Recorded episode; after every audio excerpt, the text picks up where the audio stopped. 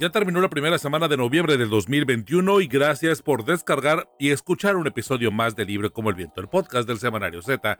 Soy Ernesto Eslava y como cada episodio vamos a platicar con mis compañeros reporteros del Semanario Z que llevaron a cabo los reportajes o las entrevistas que están en portada de la edición impresa que ya está en circulación. Comencemos pues con un avance de lo que tendremos para este episodio. Mantente informado en el Semanario Z, súmate a nuestras redes sociales en Facebook como Semanario Z, en Twitter como arroba Z Tijuana y en Instagram como arroba Z.tijuana. En TikTok ya superamos los 9000 seguidores en esta plataforma. Nos encuentras como Semanario Z. También visita ztijuana.com. En la edición 2484 de el 5 al 11 de noviembre del 2021 del Semanario Z tenemos entregado al Congreso del Estado dos iniciativas de reforma para crear la Secretaría de Seguridad Ciudadana y otras dependencias, fue como empezó su gobierno la morenista Marina del Pilar Ávila Olmeda. Toma de posesión, un discurso de género, un análisis de mis compañeros Adriana Barrobello y Eduardo Villalugo. La más reciente ola de violencia generada en la capital del estado de Baja California, en Mexicali, durante la primera semana de gobierno de Marina del Pilar Ávila Olmeda, es así de simple. La unión entre los Garibay y los Chapitos reaviva la pugna contra la agrupación de los rusos. Narcoguerra en Mexicali, un trabajo de investigaciones Z. Sigue sin investigación y sin justicia el secuestro de una mujer exportadora de aguacates que el 3 de noviembre fue secuestrada en el edificio de los juzgados civiles en la ciudad de Tijuana. Juzgados, impunidad e inseguridad. Un trabajo de mis compañeros Rosario Mozo y Luis Gerardo Andrade. Estás escuchando Libre como el Viento, el podcast del Semanario Z. Juzgados, impunidad e inseguridad. Es uno de los titulares del Semanario Z que ya se encuentra en circulación y bueno, pues este trabajo que se encuentra en la página 35, en la sección de escenario en el semanario Z que ya se encuentra en circulación. Es un trabajo desarrollado por eh, mi compañera Rosario Mozo, pero también por mi compañero Luis Gerardo Andrade. Habla acerca de lo que ocurrió este, esta semana en donde, bueno, una abogada fue pues eh, propiamente secuestrada, fue privada de, su libertad, eh, pues fue por un, algunos momentos, me atrevo a decir que algunas horas y que de pronto, este, bueno, pues la policía municipal la localiza, eh, hasta lo que se sabe, sana y salva, pero pues que a final de cuentas este tipo de, situaciones, el secuestro, eh, pues ahora sí que saliendo de los juzgados y bueno, pues eh, encontrarla eh, sana y salva o con vida, este, a pues ahora sí que a una distancia considerable de ahí, pues ha generado bastantes movimientos en torno pues a, a los abogados que están exigiendo más seguridad y que están exigiendo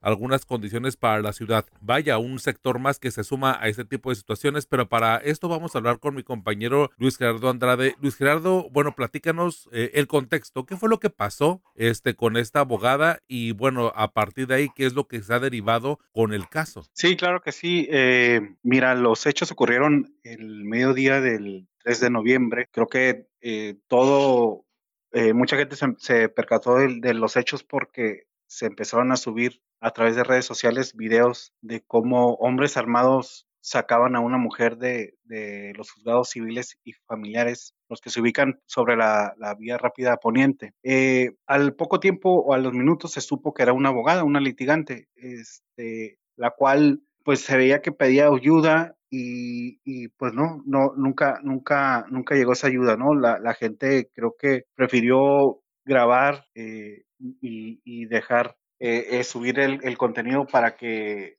pues para que se, quedara documentado yo creo que el hecho, ¿no? Me, parece que, que esa fue la reacción de la gente. a las dos horas se, se anunció que, que, esta abogada eh, fue encontrada, fue localizada sobre la misma vía rápida poniente a, a la altura del, pueblo bien, por el mercado de abasto al parecer sana y salva. Eso lo, lo, dio a conocer la Secretaría de Seguridad este, y Protección Ciudadana Municipal. Es decir, la policía, agentes municipales la localizaron y la llevaron al Ministerio Público. bueno, en, grandes rasgos eso fue lo que, lo, que ocurrió, ¿no? Eso fue la, el, hecho con, relacionado con la mujer. Sin embargo, eh, creo que el fondo de todo esto es, es, es mucho más peligroso, ¿no? Es mucho más delicado porque se demostró que no hay seguridad en estos juzgados. No hay, nosotros nos tocó ir a, hacer un recorrido y digo, hay unas casetas de seguridad donde no hay nadie. A la puerta principal puedes entrar, eh, no hay ningún guardia. Los, los arcos eh, metálicos para la detección de, armas de fuego no sirve. Es decir, eh, en realidad están muy, muy abandonados en esa, materia, ¿no? Los juzgados. Otra cosa que los abogados eh, manifiestan es que pues es constante las, las amenazas de bombas y, bueno, ahora sí que es un, es, es un riesgo estar ahí. Eh, recordemos que, bueno, me tocó cubrir hace tres, no, yo creo que hace ya cinco años un homicidio de un abogado a una cuadra de ahí. Entonces, eh, creo que sí, sí se demostró esto, pues, o sea, quedó a la luz la, la, vulnerabilidad que existe en este lugar y los mismos comerciantes, los abogados dicen que, bueno, el problema ahí es que son muchos casos que tienen que ver como con los sentimientos, ¿no?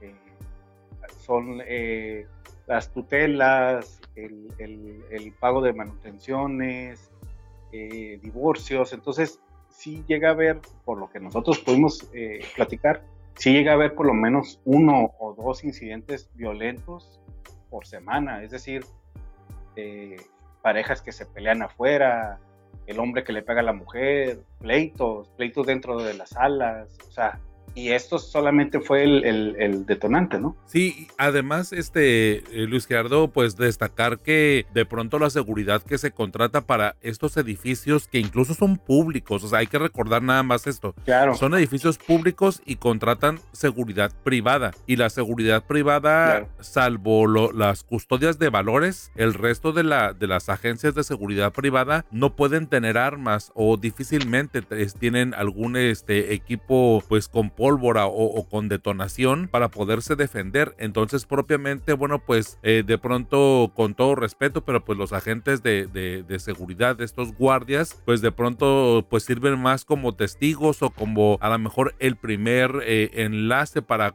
llamar a la policía, pero pues llamar a la policía también cualquier ciudadano lo podría hacer y no necesariamente está cobrando un servicio de seguridad. Creo que también abre la puerta, digo, en el reportaje eh, Luis Gerardo y, y Rosario abordan el asunto de lo que ocurrió en la semana, además de las exigencias de los abogados, que es mejorar la seguridad y que creo que esa es la puerta que se abre. La seguridad, ¿cómo tiene que ser en un juzgado? Eh, pues eh, digo, aquí es un juzgado civil, pero bueno, en el resto de los juzgados en donde también ha habido incidentes, en donde han perdido la vida este, personas indiciadas, personas inculpadas, han perdido la vida escoltas, han perdido la vida abogados, entonces eh, el, el, tema es más complejo y en esta ocasión como quedó testimonio de lo que ocurrió, de cómo la privan de la libertad porque los testigos pues eh, ninguno se quiso hacer el héroe, ninguno quiso de alguna forma intervenir por miedo a pues ahora sí que a sufrir eh, algún este impacto de bala porque pues traían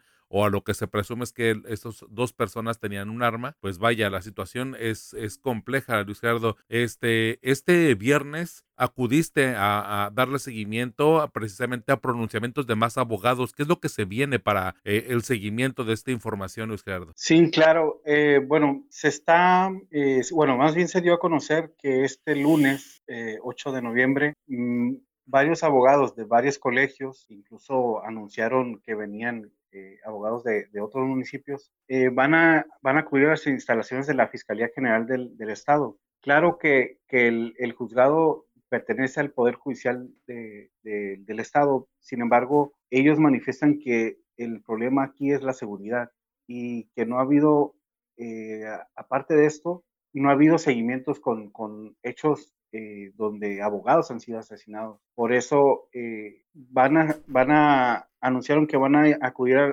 aquí a la fiscalía y le van a entregar eh, una petición directamente al, fiscal eh, general del estado. Eh, déjame platicarte un caso yo creo que lo que más nos impactó a todos es, haber visto el hecho en redes sociales y pude hablar con, un, con uno de las personas que grabó, pero obviamente por, por temor no quiso dar su nombre. Sin embargo, eh, creo que esto fue el, esto es lo que define lo que ocurrió, ¿no? Él, él me, me mencionaba que cuando empezó a ver la situación, nunca se creyó, nunca creyó que se trataba de un secuestro, o sea, eh, nunca, dijo, eh, nunca me hubiera imaginado que esto estaba ocurriendo y aquí, ¿no? O sea, a, lo que te demuestra que, la, que todos pensábamos que, que, hay, hay seguridad dentro de estas instalaciones, ¿no? Y eso es lo que, lo que yo creo que impactó a la, comunidad. Eh, si esto ocurre en este lugar, pues ¿qué nos espera en nuestras casas, llegando, saliendo de trabajar, ¿no? Entonces, creo que sí es un tema que, que, que merece darle seguimiento porque demuestra, yo creo que la, en realidad cómo está la seguridad en nuestra comunidad. Es decir, si, si un recinto donde se imparte justicia no está seguro, pues qué nos espera a nosotros, ¿no? En, en, nuestras casas. Sí, en espacios comunes, ¿no? Pues en verdad, este, qué buen tema y la verdad, este, pues sí sembró a toda la comunidad. Siento que de alguna forma, bueno, pues el hecho de que se pusiera testimonio y grabara, pues sí nos puso mucho a reflexionar por lo impactante que pudo haber sido, porque de pronto, bueno, pues vemos y hasta algunos, bueno, yo escuché algunos comentarios en donde decían, bueno, es que no, no se ve como un secuestro, como que de pronto lo vemos muy hollywoodense o muy cinematográfico los asuntos y, de pronto perdemos esta perspectiva. Pero bueno, el hecho es de que se está hablando del tema y que bueno, seguramente pondrá a reflexionar a todos. Espero yo que pues en el tema de, justicia, eh, de las estrategias de seguridad, pues se hagan estas consideraciones tomando en cuenta que eh, cuando se contratan en los edificios públicos a seguridad privada, pues considerar que esta seguridad privada pues no tiene los permisos para poder portar un arma, para poder eh, pues de alguna forma hacer incluso algunas detenciones, en fin, o sea, realmente si hay este pues ahora sí que materia a observar, incluso a reformar leyes para poder permitir un abanico más amplio de posibilidades a estas agencias de seguridad o pues ahora sí que hacer unas contrataciones eh, diferentes en un nuevo esquema para poder desde el Estado, y me refiero desde el Estado como Estado gubernamental, no, no al Poder Ejecutivo necesariamente este, ofrecer esta seguridad, Luis Gerardo. Pues eh, te leemos y pues muchísimas gracias por este avance. Tus redes sociales, Luis Gerardo, para podernos mantener en contacto. Este, me pueden encontrar por Twitter, es L eh, guion bajo Jera y ahí me pueden encontrar. Perfecto, pues Luis Gerardo, pues este, te leemos en el semanario Z y empezamos el debate y la conversación ahí en redes sociales. Muchísimas gracias. A ti, gracias. Ya tienes tu Z, recuerda que cada viernes puedes encontrar la edición impresa de nuestro semanario con los voceadores. Z, libre como el viento.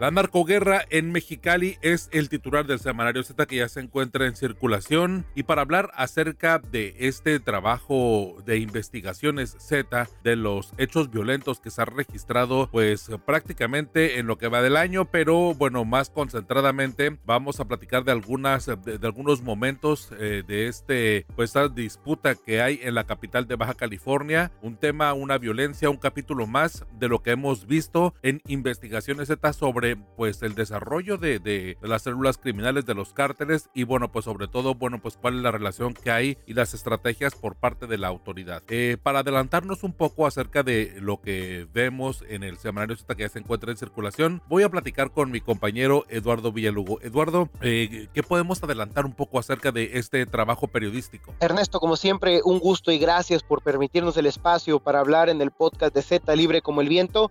Eh, efectivamente, ¿no? Eh, el ascenso de la gobernadora Marina del Pilar Ávila la cual pues radica en Mexicali justamente, eh, no pudo ser peor, no pudo ser más complicado debido a que eh, durante los primeros días, desde el 31 a la fecha, se ha notado una, eh, pues un incremento de la violencia de manera sustancial, particularmente en el tema de homicidios, donde pues notamos que de un día, solamente en un día, el mismo día de su ascenso, se dieron seis crímenes de este tipo, una jornada sumamente violenta y atípica a lo que es la conducta criminal en la capital del estado. Días subsecuentes se generó otros, otros crímenes eh, relacionados y pues nos llega a la conclusión eh, o más bien en la conclusión se genera con una, dos narcomantas ubicadas en diversos puentes de eh, la capital del estado, donde se amenazaban a un grupo o donde se amenazan a un grupo delictivo eh, liderado por un hombre apodado el ruso. Nomás para que entendamos este, este entorno, el reportaje hecho por el equipo de investigación de Semanario Z,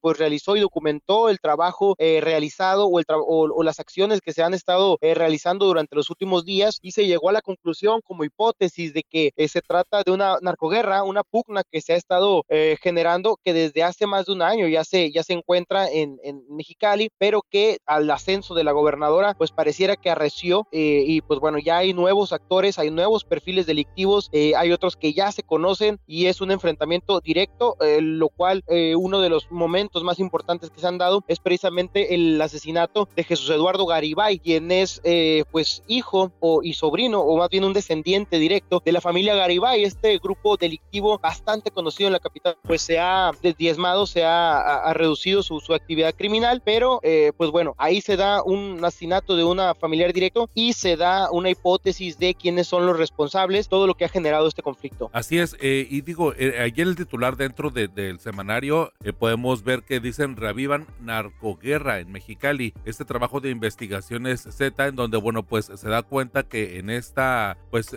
con la entrada de este gobierno también el tema de, de, los, del crimen organizado se está reagrupando y parece ser que en Mexicali se concentra precisamente pues esta disputa por eh, al menos pues la zona y una influencia homicida en la región bastante eh, intensa que se ha visto durante los últimos días en este arranque bastante violento en temas de seguridad de la gobernadora Ávila Olmeda. Sí, eh, Ernesto, de hecho Mexicali era el único municipio que aunque había incrementado sustancialmente la incidencia delictiva en el tema de homicidios, realmente no se comparaba con la violencia que hay en Tijuana con la violencia que hay en Ensenada, incluso el propio municipio de Tecate, porque eh, pues se habían dado repuntes mucho más atípicos y mucho más fuertes de lo que se había dado en Mexicali. Eh, evidentemente, aunque había incrementado la, incidencia delictiva de homicidios, insisto, eh, que tenemos una cifra de 230 aproximadamente en lo que va del año, una cifra que supera por mucho a la que teníamos el año pasado y el año antepasado, que no se había superado en 2019 la barrera de los 200,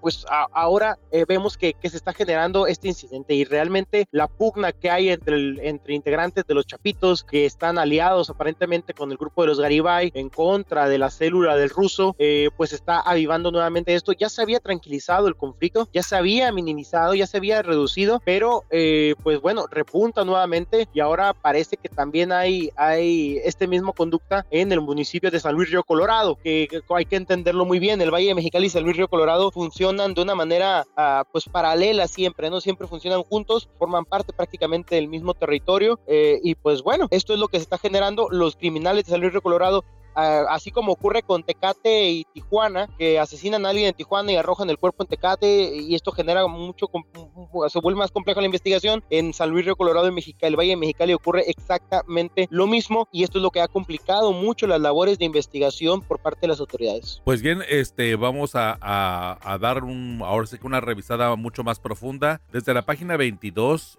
hasta, pues ya prácticamente son tres páginas, tres, este, eh, pues el de este trabajo periodístico hasta la página 24 del semanario Z que ya se encuentra en circulación. Este trabajo de investigaciones Z revivan narcoguerra en Mexicali. Eh, Eduardo Villalugo, pues eh, te agradezco que nos hayas adelantado y que en esta ocasión, bueno, pues nos des este panorama de lo que está ocurriendo en Baja California, que pues a final de cuentas todos los municipios somos muy pocos y realmente pues lo que ocurre en uno, este pues prácticamente impacta o termina moviendo las, las fibras del resto de los de las ciudades. Totalmente y de hecho justamente uno de los perfiles nuevos en Mexicali eh, se apareció a través de una narcomanta, ¿no? Que es el Felipón Olea, Felipe Olea Sepúlveda, el cual eh, pues lo teníamos identificado como eh, operador delictivo en el municipio de Tecate y que de forma sorpresiva se pone a instalar mantas o, por lo menos mantas firmadas por este personaje en el municipio de Mexicali, afirmando que va a haber una limpia de integrantes de la célula del ruso. Entonces,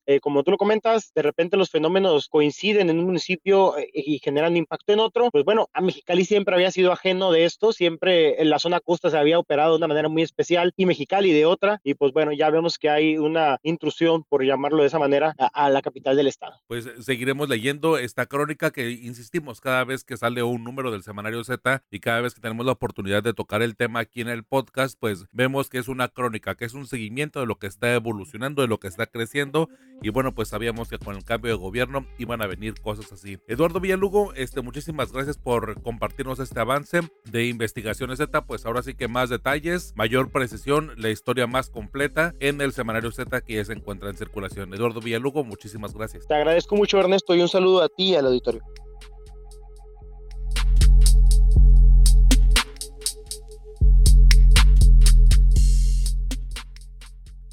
Cada viernes por la tarde puedes descargar un episodio nuevo de Libre como el Viento, el podcast del semanario Z. Encuéntranos en Spotify, en Google Podcast o en iTunes.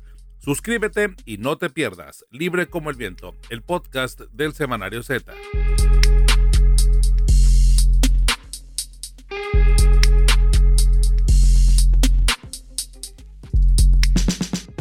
Toma de protesta, un discurso de género, es uno de los trabajos periodísticos, un análisis de discurso sobre la toma de posesión de la gobernadora Marina del Pilar Ávila Olmeda, que ya a la grabación de este podcast ya lleva prácticamente cuatro o cinco días de gobierno.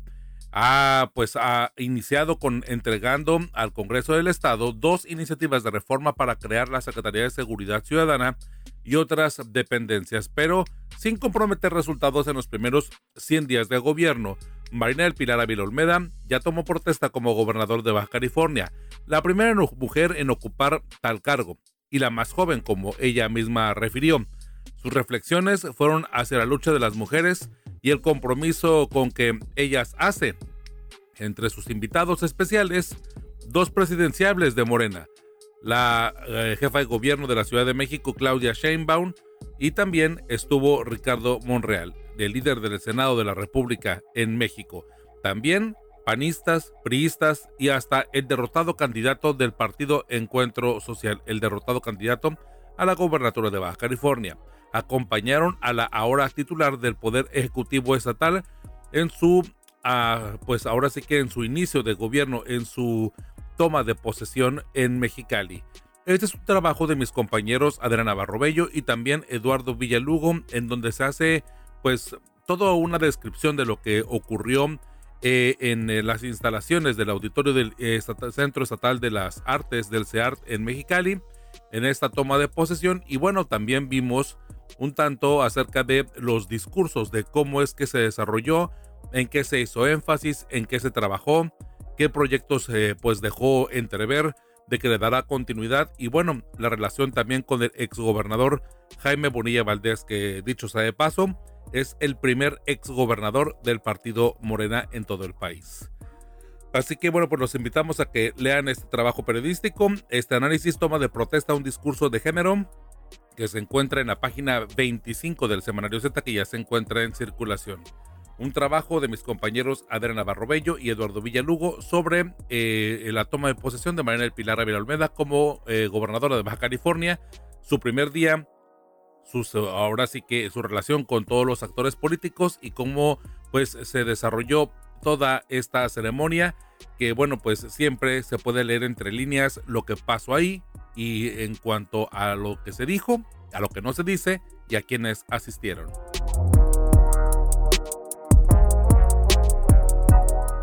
Y bien, como cada viernes por la tarde puedes descargar un episodio nuevo referente a nuestra edición impresa del Semanario Z. Gracias por acompañarnos y gracias a mis compañeros Luis Gerardo Andrade y Eduardo Villalugo por su participación en este episodio. También quiero agradecer a todos los que han reproducido, a quienes han descargado los podcasts o los episodios especiales como en el de esta semana, en la primera semana de noviembre que entrevistamos al reportero mexicano, al periodista mexicano Pablo Reina, que nos ha hablado acerca de su experiencia en este caso del montaje del arresto de una banda de secuestradores donde estuvo involucrado la mujer francesa Florence Cassés. Eh, este caso que se hizo famoso en 2005 y que a él le tocó cubrirlo para el noticiero matutino de Televisa para Primero Noticias. Y pues en verdad que fue una plática bastante amena, una plática en donde se abordó el tema en específico de Florence Cassés, también se abordó el asunto de la, los derechos laborales de los periodistas, los derechos laborales de en general de cómo se llevan a cabo en México.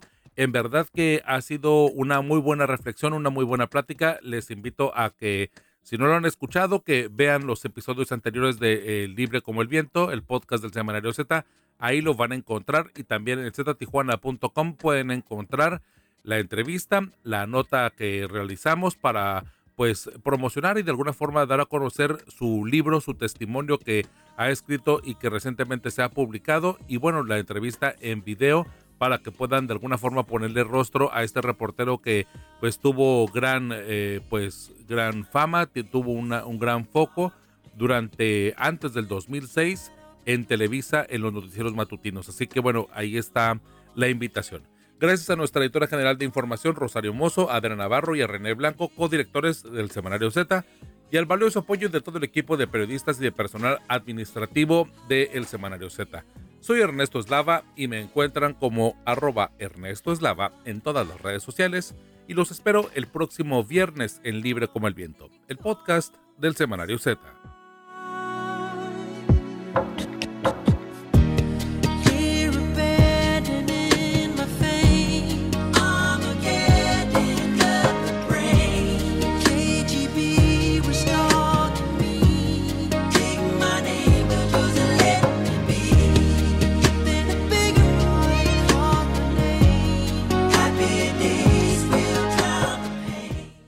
4 de noviembre de 1996, hace 25 años, ya un cuarto de siglo que Michael Jackson lanza la canción Stranger in Moscow, un single promocional de su noveno disco High Story, Past, Present and Future, Book It.